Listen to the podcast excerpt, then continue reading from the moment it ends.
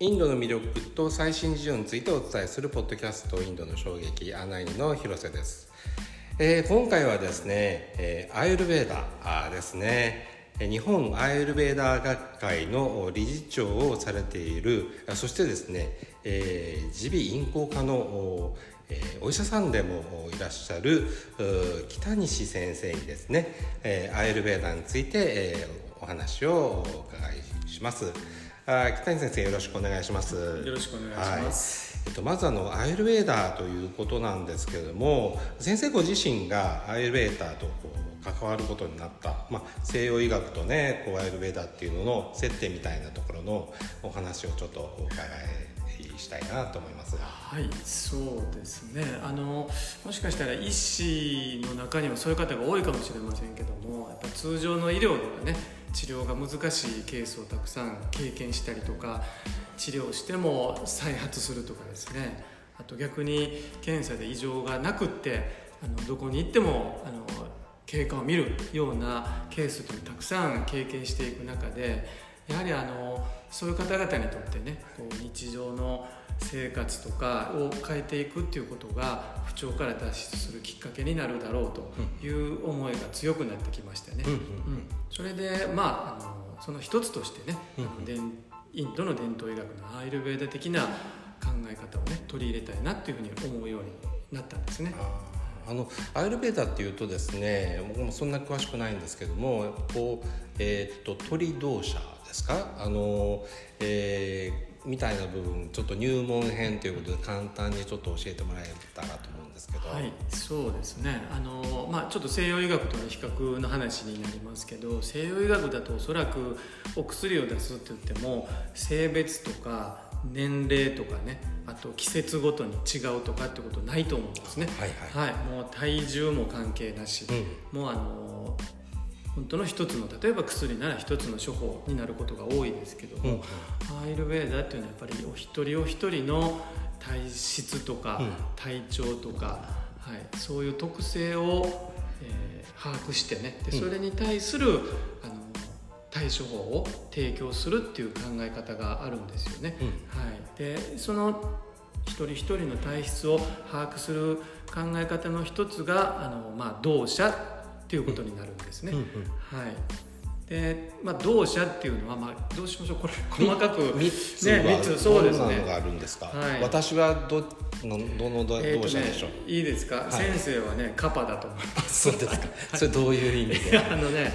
えーとまあ、ご存知なかったらあれですけどもそうですね分かりやすく言うと風とはい。火とはい。ファイヤーの火ですね、ええ。それと水、はい。まあ、この大きくは日本語で言うとその3つに分類して、はい。あの捉えるんですね、うん。でただどれかに属するんじゃなくて、うんうん。それぞれ皆さんそれぞれの要素は持っているとどんな面が私はカもらったらバーでしょうか。えーっとね、えー例えば、はい。えーまあ、さっきカパじゃなくってね、はい。えーピッタって火の、はい。はい、同社の方っていうのはですね、えーとどっちかというと皮膚がすごく乾燥して、まあ、これはい体型だけで決めるわけじゃないんですけども、うん。やっぱり骨張ってたりほっそりしててとか、はい、で、えーなんて言うんでしょうね。あのちょっとこう厳しく人に対して、あー。え鋭いと言いますか、気厳し質みたいな気質みたいなのも含めて、ねはい、そういうのがまあ火のタイプの方。病気もなりやすい病気とかあるんですか？なりやすい病気とかがありますね。はいはいうんはい。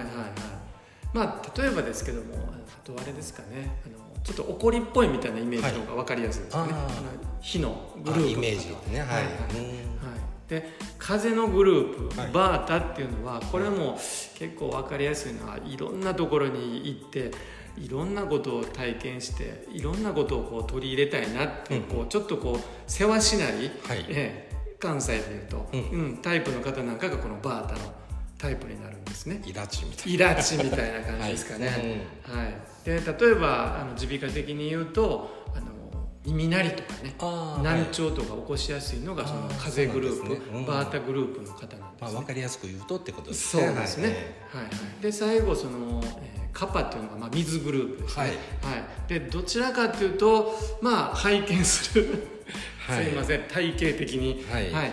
まずはやっぱりね、えー、と体重が増えやすい、はい。うん、もしくはあの増減が激しいようなあなるタイプ。ほど。その通りですね、はい。はい。で単にあの見た目のねあの太ってる太ってないだけじゃなくて、うん。結構増減が激しい、うんはい、それとやっぱりすごく優しくて気質的にはね、うん。優しくて丁寧で、うん。やっぱりその人当たりっていうのがありますもんね。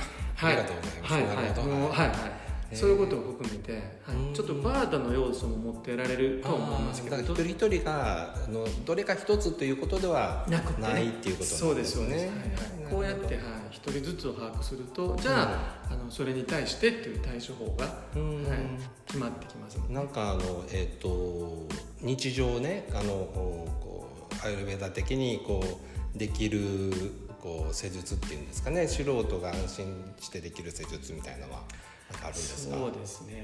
例えばですね、はい。まあ、施術というとねあれですけどあのアイルベーダでは本当に日常の養生法、はい。日々の取り組みっていうのはものすごく重視するんですね、うん。はい、で例えばアイルベーダ医の先生なんかともよくお話しするんですけども、やっぱり皆さんが取り入れてるのはね簡単なことですけどお酒を飲むっていうのすごくああそうなんですね。はい。はい、でやっぱりあの、ね、近代の医学でもあの胃とか腸の環境っていうのはすごくうん。体の不調と関わってくるので、うん。はい。まあ、胃腸の調子とかね、はい。消化の力を助けるっていう意味で、うん。あのお酒を飲むっていうのは、まあ、簡単ですし、うんうん。はい、すごく取り入れやすいと思いますから、あはい、僕はあのちょっと今あの喉鼻の調子。あ。で先生はね、あの耳鼻咽喉科医もあるんですけども、はい。そのアイルベーダー的な、あのなんかあおすすめのおことってあるんですか？そうですね。あのちょっとこう戻って言うとですね、はい。カパのタイプ、はい。ね、水のタイプの方っていうのは、うん。鼻が悪い方多いです。あそうなんですか。はい。はい。花粉症とか鼻炎とかね、え蓄膿症とかの方が結あ構ーグループとしては多いです、ーまあ、先生毎日見てはるから。毎日はい見てますからね、うん。でやっぱりあの患者さんを見るとねその分類がどの分類かなっていう見方もちょっとしたりしますけどあそうなんですね。はいはい、そうですね、まあ、細かい その指導っていうといろいろあるんでしょうけども、はい。例えば今のあの生活としてはどうですか？あの、ね、結構睡眠が、はい。はいあの長かったり、はいはい。寝すぎたりとかですね、はいはい。睡眠の中身が良くない方って結構カパのそれねひょっとしてカレーのせいかなと思ってたんですけどあああはい。はいの若い頃に比べて睡眠のっていうのはちょっと悩みありますね、はいはい、そうですね、はい、その辺なんかも結構ね、まあはい。あのバランスを整えるのにね、はい。はい、あのあれかなと思いますね。ああそうですね、はい、あとしょうちょっと具体的な話です消化とかどうですか、消化消化のの力っていうのは消化食べ物いやこれもねちょっとカレーのせいかなと思ってたんですけど、まあ、あの若い頃に比べると、あのまあ、あんまりバクバク食べられなくはなってきてはいるんですけどまあ、間食が多かったりとかはしますけどね。そうですね、それもまさにその水体質カパの方の特徴ですね、あーそうな甘いもの好きで。なるほど、はいはいはいはい。なんか自分のなんかあの個人の相談みたいになっちゃいましたけど あの日本アールベーダ学会ということなんですけどもなかなかあの日本でですねあの、えーまあヨガはねあのだいぶ浸透してきましたけど、このアールベーダのこう理解を広めていくために、まあ、どんなことをされていてどんなことが課題になっているかみたいなのありますか？そうですね。まずあのアイルベーダっていう言葉をまだまだちょっとご存じない方も多いのかもしれませんね、はい、ただあのいろんな、まあ、雑誌とかね、あの書籍もそうですけどもメディアを通して少しずつあの浸透あのしてきてると思いますから、うんまあ、まずはあの、ね、インドの,、ね、あの古い医学ではありますけども、あの日常に取り入れられるものがたくさんあるので、うん。まあ、アイルベーダがどういうものかなっていうのをあの小さいところから知っていただくとうん。いうために、あの学会なんかはね、うん。あの今この学会というのはあの、まあ、日本の西洋医学の医師もいますけども、うん。例えば主婦の方とかですね、はい。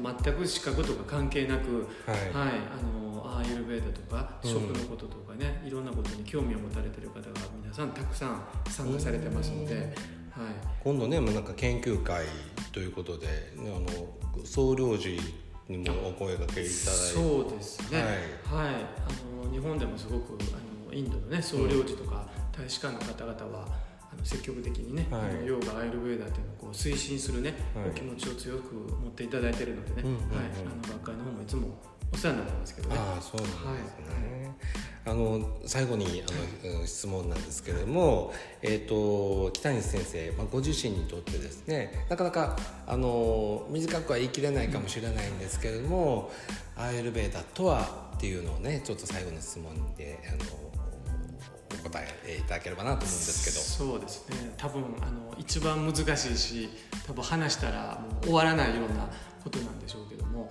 もともとあのアイルベーダっていうのはあの日本語訳で言うとあの生命の科学とかね、あの生き方の知恵みたいな意味なんですよね、ですから単に何かこうあの医療の技術としてっていうことじゃなくて あの人生の、まあ、哲学といいますかね生き方っていうのをあの教えてくれるそういうあの素晴らしいあの、まあ、体系なんだと思いますね、はい、ですからねぜひ皆さんにまずはアイルベーダというのをこう知っていただけたら嬉しいなと思います。はいわかりました。